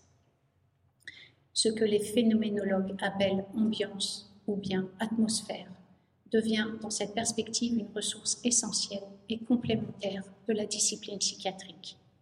C'est tellement important que le psychiatre Jean Houry a même théorisé son contraire. Il nomme les effets iatrogènes d'une ambiance hospitalière vide de poétique et d'esthétique, la pathoplastie. Alors, je vais terminer sur le dernier, euh, le dernier chapitre. Donc, un peu plus abstrait, un peu plus théorique, puisqu'il vise à partager avec vous euh, les enseignements théoriques de toute cette affaire. Donc l'étude poétique de ces expériences, comme je vous l'ai dit, m'a conduite à tenter une théorisation des motifs d'instauration artistique de l'hospitalité par un design de l'hospitalité.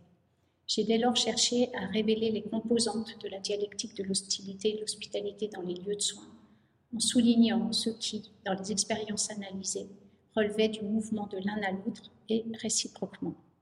Je ne sais pas si vous voyez quelque chose. Bon, moi non plus. C'est pas. Donc, ça, en fait, c'est juste euh, la. Ouais, un peu comme un, inventaire finalement euh, des notions et des concepts euh, analysés dans les études de cas et que j'ai basculé euh, du côté de l'hostilité ou du côté de l'hospitalité, en évitant évidemment de faire une, une, analyse binaire de la situation, puisque les choses sont en permanence en mouvement. J'espère que vous allez mieux voir la suite, non plus. Voilà. Ensuite, j'ai cherché à qualifier les processus de création et de conception, tramant les quatre motifs de l'instauration artistique de l'hospitalité, en distinguant trois niveaux. Les conduites créatrices, les opérations poétiques et les modalités opératoires. Les conduites créatrices sont des interventions engageant son ou ses créateurs en vue d'élaborer un objet ou de générer une expérience unique. Elles se situent du point de vue des concepteurs. Les opérations poétiques, pour leur part, relèvent de processus pensés du point de vue de la personne, ce qui s'opère par et à travers et grâce à l'action réalisée. Elle se situe du point de vue de l'usager. Les modes opératoires relèvent une méthodologie d'intervention du champ artistique, culturel et de médiation. Elle se situe du point de vue du porteur de projet. Parfois, le concepteur est aussi porteur de projet. Chacune de ces typologies sont construites par les études poétiques et, et constituent en retour des perspectives pour penser des modalités d'action des artistes et des designers intervenant à l'hôpital. Les conduites créatrices, princeps d'une poétique de l'hospitalité, se structurent sous la forme de quatre verbes d'action énoncer, ménager, cheminer et faire avec. La conduite créatrice consistant à énoncer désigne le phénomène d'émergence d'une parole comme processus d'appropriation du langage. Du côté de l'art et du design, il emprunte bien sûr les voies de l'imaginaire et s'incarne dans toutes les dimensions spatiales, temporelles, iconographiques et sémantiques de la vie quotidienne. Cheminer se réfère à une conduite créatrice investissant la nécessaire porosité des espaces réels et des espaces symboliques. À l'hôpital où chacun est assigné à un rôle et à un lieu, la restauration du mouvement et de la possibilité de cheminer, d'arpenter, possède la même valeur d'appropriation et donc d'hospitalité mise en acte que l'énonciation. Toutes les conduites créatrices visant le ménagement et la conception d'une spatialité au service du soin et de l'habiter, que ce soit à l'échelle du corps, architecture, ou de la main, l'objet, sont à prendre en considération.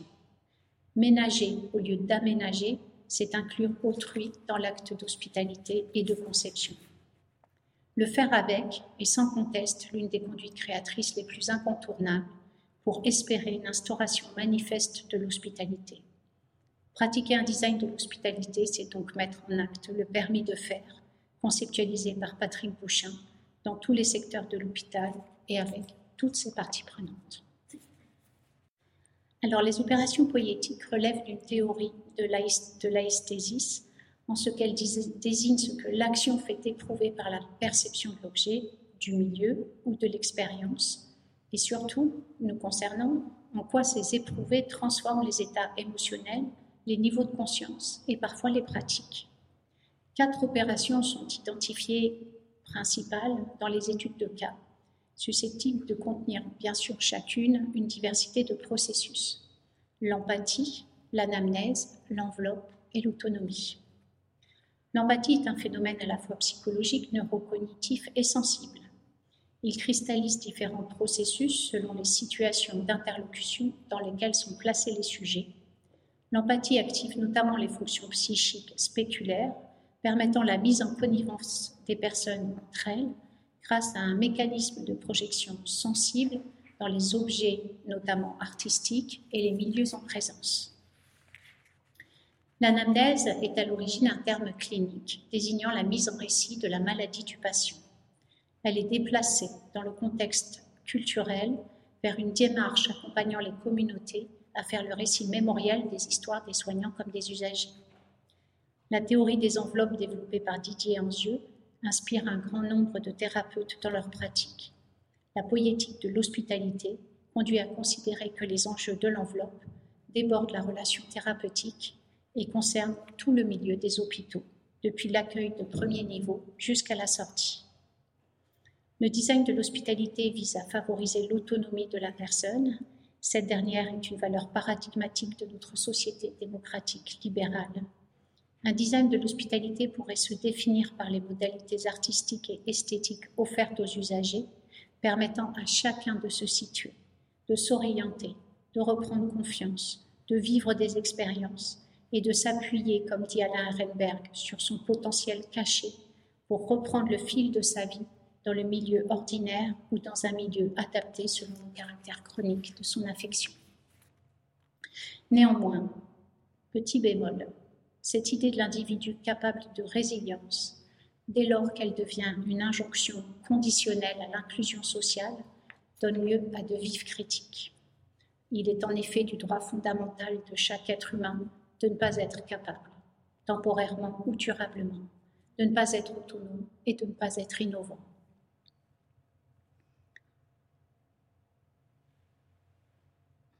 je fais moi-même une démarche d'autonomie euh, et j'y arrive pas. Donc vous, me, voyez en, en plein droit de ne pas être capable autonome. Mais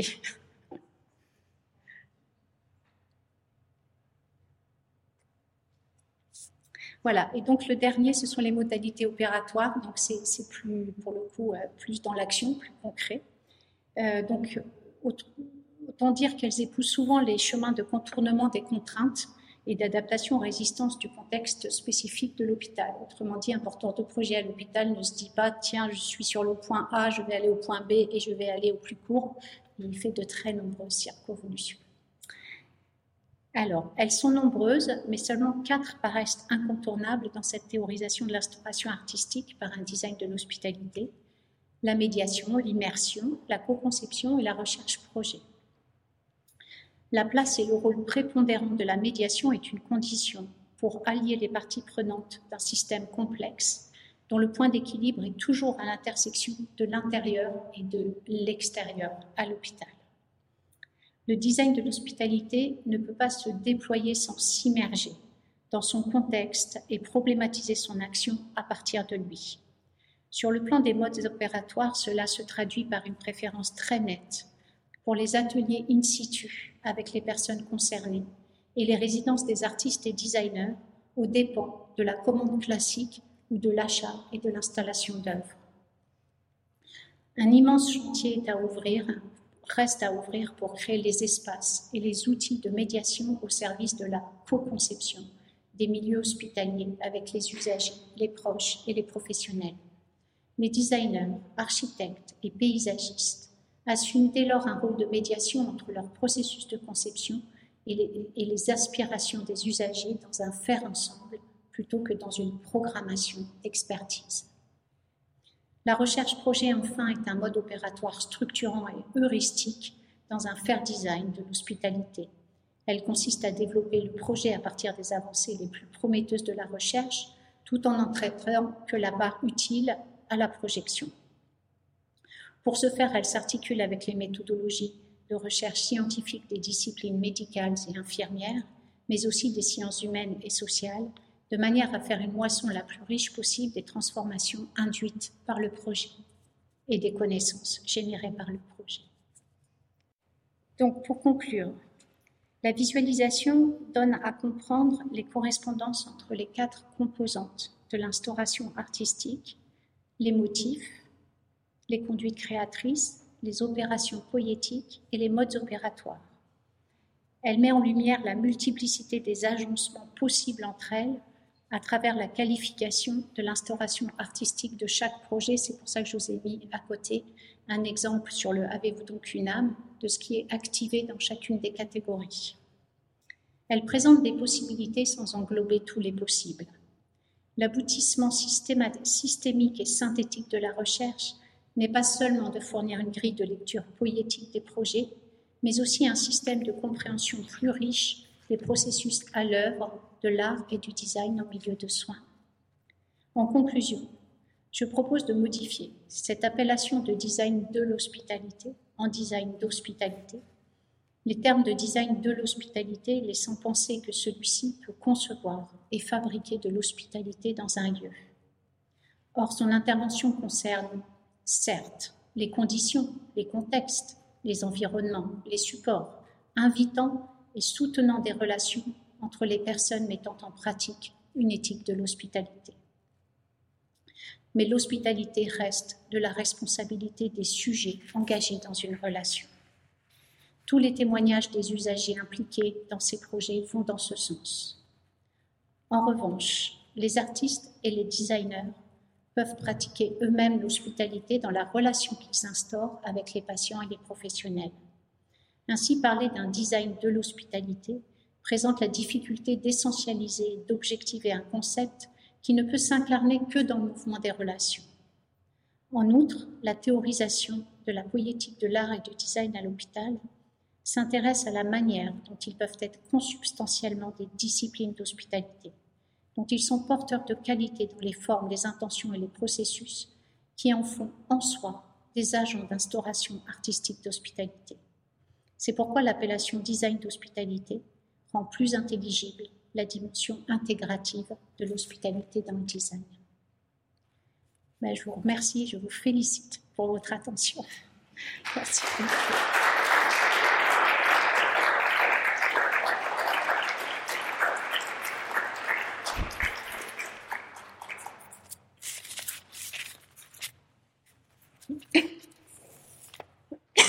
Je sais pas si... Donc, si vous avez des questions, euh, des remarques, euh, des révoltes, euh, des... ici et là. Voilà,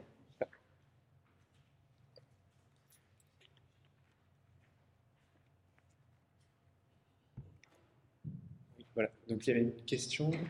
Pourriez-vous rappeler le nom du philosophe qui évoque les atmosphères? Gernot Baum. Euh, alors G-E-R-N-O-T B-O-H-M-E avec un tréma sur le O. Très bien, merci. J'aurais dû faire des diapositives plus didactiques. Ce sera la prochaine fois. Est-ce qu'il y a une autre question dans la salle?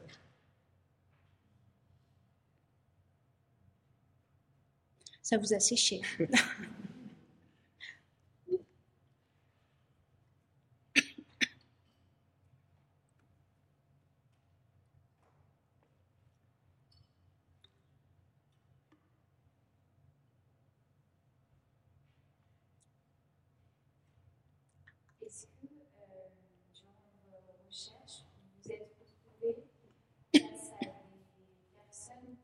éloigné du design qui euh, ne comprenaient pas votre, vos recherches Parce que là, du coup, on, s'adresse à un public qui, n'est pas forcément aussi euh, sensible euh, au design à tout ce qui, tout ce qui va.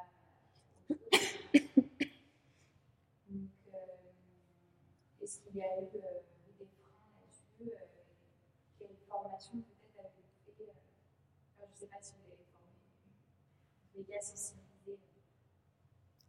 j'ai été déformée comme chacun d'entre nous. Euh, ça m'arrive tous les matins, tous les jours de voir des gens, enfin je veux dire de parler avec des gens qui euh, n'ont pas, enfin, ne connaissent pas, connaissent rien au design et, et, euh, bien heureux en sont. Enfin, il n'y a, pas de souci. Donc c'est vrai que la présentation que j'ai faite ce soir, elle est quand même cadrée euh, dans une commande particulière, qui est la commande d'un cours, euh, dans une chaire de philosophie à l'hôpital et dans un site qui s'appelle Design Whisker. Donc, c'est vrai, je me suis dit que globalement, euh, je pouvais y aller, quoi. Enfin, il y avait quelques. mais je ne présente pas du tout les choses de la même façon selon les contextes et, et, encore. et à l'hôpital avec tous nos collègues cadres de santé, infirmiers, je leur parle de ma, de ma recherche, mais euh, pas, forcément comme ça. Je ne sais pas si c'était le sens de votre.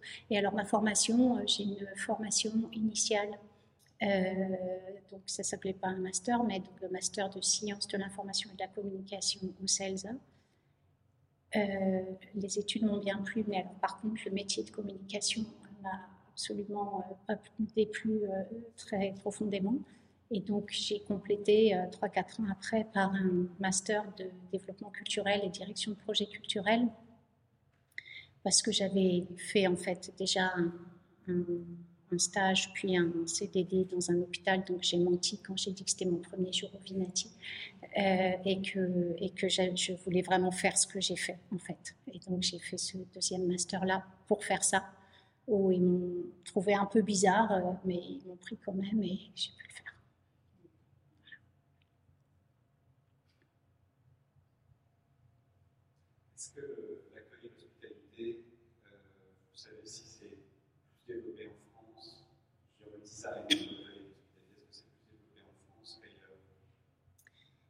Alors, je ne voudrais pas euh, dire des bêtises, mais il me semble que plutôt moins. Euh, ça dépend par rapport à quel ailleurs, hein, c'est toujours pareil, hein, on se réfère, mais on va dire en tout cas que le design en santé est assez développé dans tous les pays du Nord, enfin scandinaves, euh, au Canada, une partie des États-Unis, en Europe, je ne sais pas trop. Je sais que ça existe en Espagne, en Angleterre. Euh, je ne saurais pas trop répondre, mais peut-être Antoine, tu peux répondre à, cette question mieux que moi. Je sais pas. Je crois, crois pas qu'on soit les premiers de classe euh, sur le sujet. Voilà. Après, euh, bah, je ne sais pas, peut-être que par rapport au Kurdistan, oui, on est en avance, mais je ne sais pas trop. Je ne sais pas pourquoi je dis le Kurdistan, les pauvres, ils n'ont rien fait. Il y a une autre question en ligne. Donc, au cours du projet euh, de euh, l'espace d'apaisement, euh, comment s'est fait l'accueil des designers au sein de l'hôpital, tant auprès de l'équipe médicale que des patients? Comment? Comme ça. Ben, en fait, c'est on a cette chance vraiment énorme d'être une structure intégrée à l'hôpital. Donc on fait partie de l'hôpital, on est salarié de l'hôpital, on est rattaché à la direction et, du coup euh, les services connaissaient notre existence parce que nous l'avons fait connaître et ce sont eux qui sont venus nous chercher. Enfin, c'est donc la chef de pôle qui nous a contactés en disant on a un projet, on aimerait bien que vous nous accompagniez. Alors on était déjà beaucoup intervenu à Avron sur d'autres sujets, donc ils nous avaient en plus, ils nous connaissaient euh, voilà, vraiment. Euh, et je ne sais pas si c'est le sens de la question, mais quoi qu'il en soit, nous avons été très bien accueillis. Et en fait, ça aussi, c'est quand même une chance qu'on a. Je regarde mes collègues, c'est qu'on est à 99% vraiment merveilleusement accueillis dans les services de soins par les équipes. Quoi. Et, ça, c'est quelque chose dont on est très fier et très heureux. Et les patients aussi, pareil.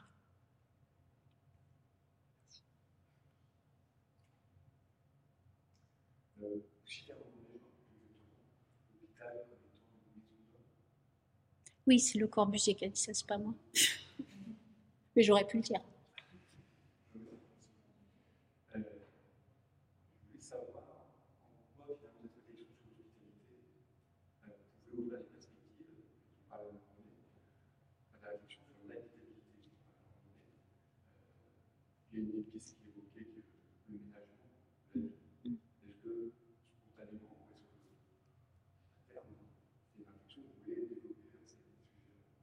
Oui, absolument. On a, beaucoup tendance. déjà, l'hôpital, notamment en France, c'est quand même une organisation très auto-centrée. Euh, et sur des questions, euh, tout ce qui touche aux maladies chroniques, et en particulier sur la question bah, de la maladie psychique, euh, c'est évident qu'il faut se raccorder, être. D'ailleurs, c'est ce qu'on fait. Hein, je veux dire, ça fait 20 ans qu'il y a ces réflexions-là autour du parcours hein, du patient et plus seulement autour de la séquence d'hospitalisation.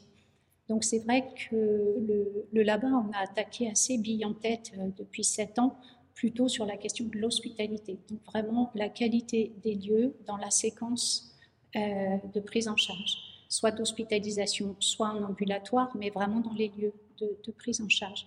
Mais vous avez raison, la vraie question et la question de demain, euh, et, que peu à peu, nous-mêmes, on essaye de se déshospitaliser, euh, c'est c'est de, voir comment tout enfin, cet ensemble-là fait écosystème plutôt autour de notions d'habitabilité.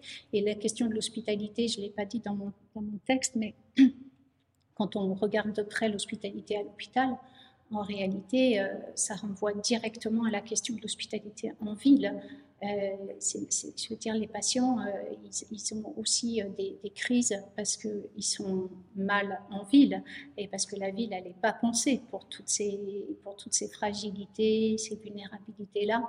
Et puis, plus que ça, parfois, nous, on accueille en hospitalisation des patients et les soignants, finalement, euh, ils ont des scrupules à les renvoyer chez eux parce que d'ailleurs, on nous a déjà dit ça, on nous a déjà dit, mais faites pas trop bien quand même parce que euh, nos patients, euh, ils viennent d'endroits qui sont encore plus, qui sont dégradés et donc ils vont avoir du mal à rentrer chez eux.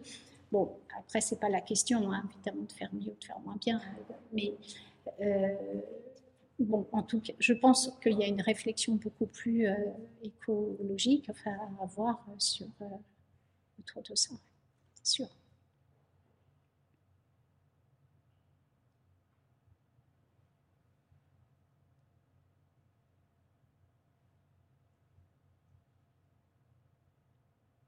Comme au collège, hein, vous allez dire Ah, trop bien, le cours est fini plus tôt.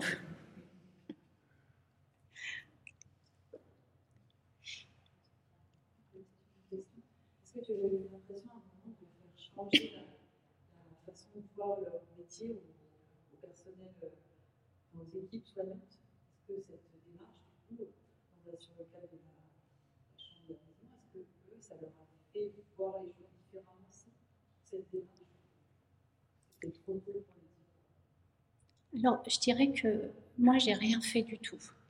En revanche, euh, ce que je sais, et c'est vraiment le motif, euh, un des quatre motifs, le motif de la réflexivité, c'est que ce qu'on peut faire pour et avec les équipes soignantes et dont elles ont vraiment besoin, c'est d'avoir ces espaces de questionnement, de réflexivité, de controverse à partir d'un objet euh, un peu euh, étranger, un peu exogène, qui s'appelle l'art, qui s'appelle le design, qui là en l'occurrence s'appelle l'espace d'apaisement. Mais ceci dit, l'espace d'apaisement est très vite devenu, euh, est très vite protocolisé, rentré dans les rangs de, la loi. Enfin, mais au départ, c'était une espèce d'ovni un peu.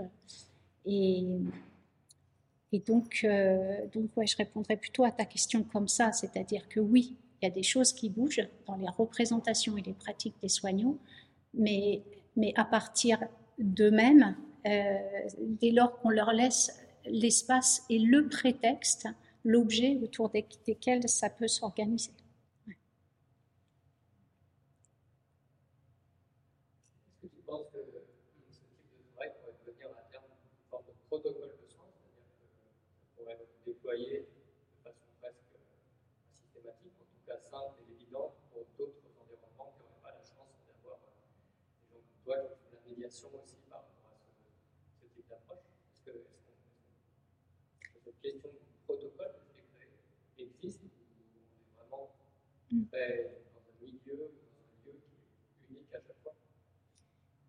On est plutôt dans un milieu et un lieu unique à chaque fois. Je pense que c'est très je pense que c'est justement parce que c'est un, pas un protocole que c'est efficace, enfin que ça produit des choses vraiment intéressantes et durables de l'ordre du, du, mouvement, euh, du changement culturel. Donc je, je, pense que on peut peut-être donner envie à tous les hôpitaux euh, de créer euh, des labas de toute forme et de toute taille, ou, je dis des labas ou autre chose. Et, d'ailleurs, ça, c'est en train de se développer, et tant mieux.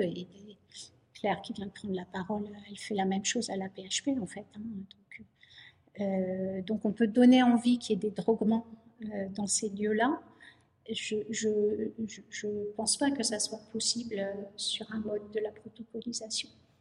Ce qui peut être diffusé, déployé, c'est à la limite des objets. et, enfin, tu es bien placé pour le savoir en tant que designer. Une fois que, enfin, si l'objet marche vraiment très très bien, etc., euh, et puis à la limite, l'objet sera lui-même réinterprété euh, par chaque équipe et puis il échappera à son concepteur et tant mieux, et c'est la vie des objets. Euh, mais par contre, la démarche dont tu parles, enfin c'est ça dont tu parlais, c'est plutôt le, la méthode d'ensemble, ça me paraît compliqué.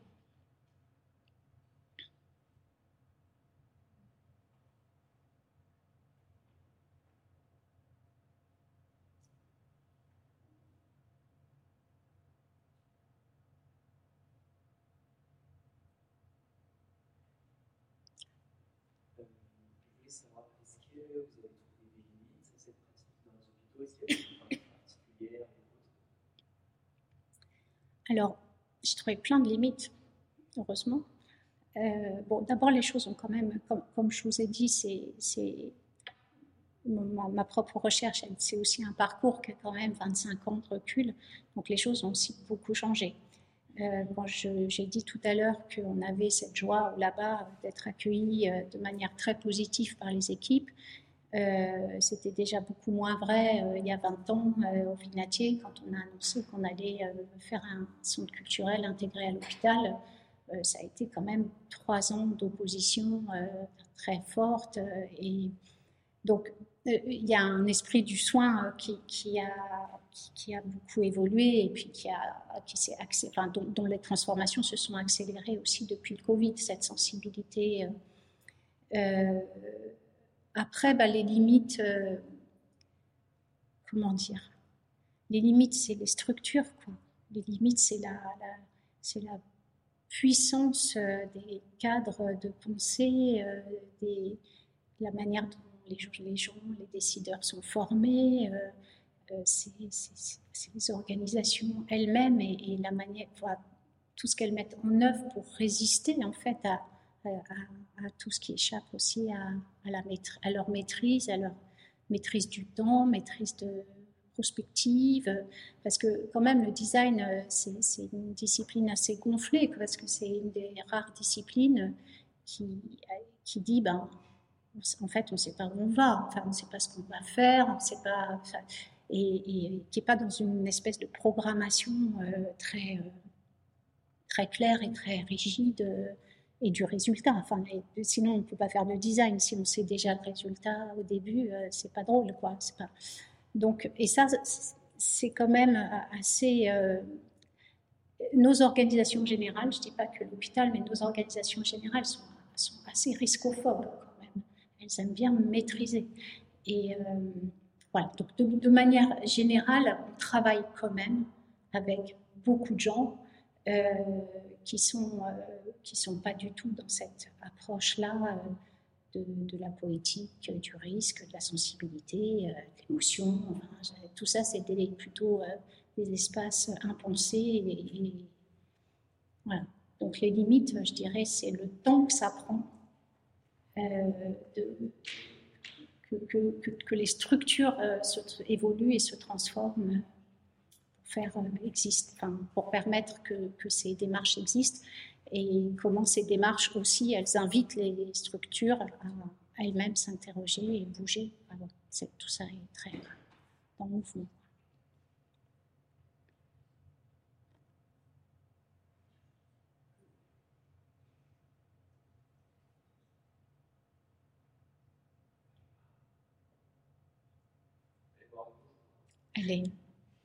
Allez merci, hein, vous avez été vraiment hyper attentif. Je me suis sentie écoutée, c'était très agréable. Merci beaucoup à vous.